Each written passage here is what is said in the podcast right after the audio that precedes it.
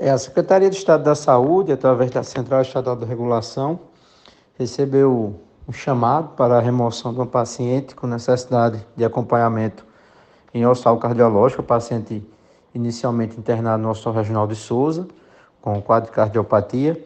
é, necessitando de remoção, transferência para o Hospital Metropolitano, hospital referência na patologia em discussão. E aí a Central Estadual de Regulação acionou é, o nosso GRAME, Grupo de Resgate Aeromédico, para fazer essa remoção. Uma das aeronaves foram deslocadas para a cidade de Souza e realizou essa remoção